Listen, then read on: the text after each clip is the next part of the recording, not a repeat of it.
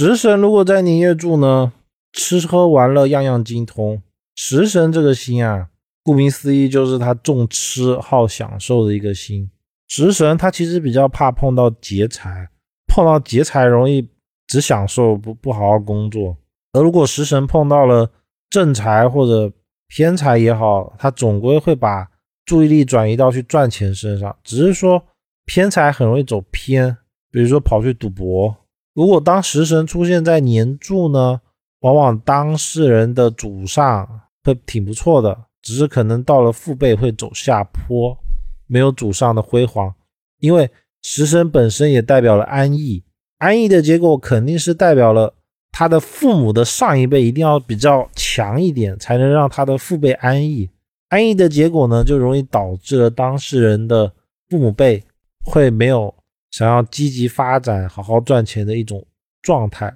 所以就有没有祖上辉煌的一个相。而食神在年柱，往往也代表了他在家族中跟长辈的关系是比较好的。食神也代表了聪明，他学东西会很快，善于思考，爱念书，成绩呢一般会比同龄人好，而且生活呢不用太过劳累。有事情的时候呢，其实他。家里面人都会帮助他完成事情，也因此当事人才会养成这种什么事情都不用太过于担心，能够安逸的过生活的个性。如果食神出现在了月柱，当事人大多数会是一个乐天派，遇到事情呢能够随遇而安，大事化小，小事化无，多数会给人留下一种好脾气的感觉，容易相处，印象会比较好。如果命主有兄弟姐妹，往往代表他们小时候会走得比较近，家族亲戚之间呢会互相帮助，比较和睦。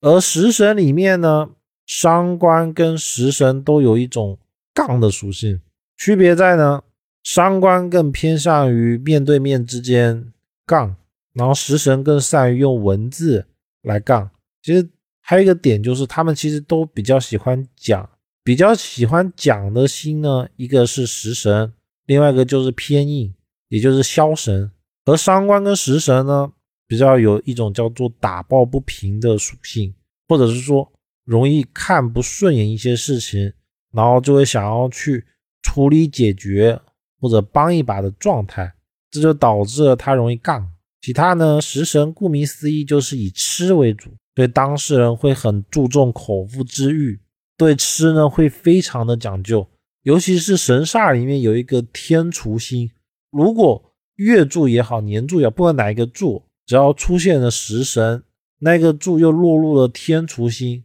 当事人的口腹之欲一定会加重。而口腹之欲加重呢，不一定是说他吃的多，而是代表说他一定会非常重视吃这件事情，也可能是会吃的比较贵啊，或者是。对于食材之间的品质呢，要求会比较高，所以不管怎么样，食神落入在年月，其实都是比较好的。只是说呢，当事人他可能会有一种大家都帮我做好了，那我还需要做什么的心态？那我只要我快快乐乐的成长就好了。这就是食神它容易出现的一个象，这也是为什么我们看到了。年柱、月柱、食神旺的人啊，往往他心大心善，喜欢帮助别人，然后不太会去防着别人的主要原因，因为他从小的经历环境就很容易遇到别人就帮他把事情给解决、给处理好。